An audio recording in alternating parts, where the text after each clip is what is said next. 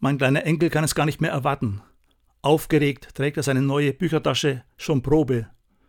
Gespannt ist er auch auf den Inhalt der Schultüte. Nächste Woche wird er eingeschult.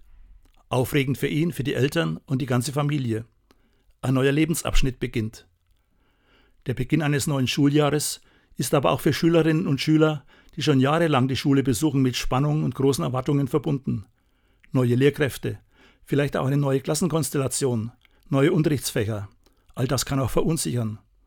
Aufbruch in Neues, Unbekanntes ist nie einfach. Gut zu wissen, dass Gegenwart und Zukunft bei Gott gut aufgehoben sind. Unter dem Zuspruch seines Segens und mit der Zusage seiner bleibenden Begleitung lässt sich ein neuer Abschnitt gut und gelassen angehen. Ich wünsche Schülerinnen und Schülern, Eltern und Lehrkräften Gottes Segen beim Aufbruch. Ich bin gewiss, die Zusage von Jesus gilt gerade auch jetzt. Sie lautet, ich bin bei euch alle Tage.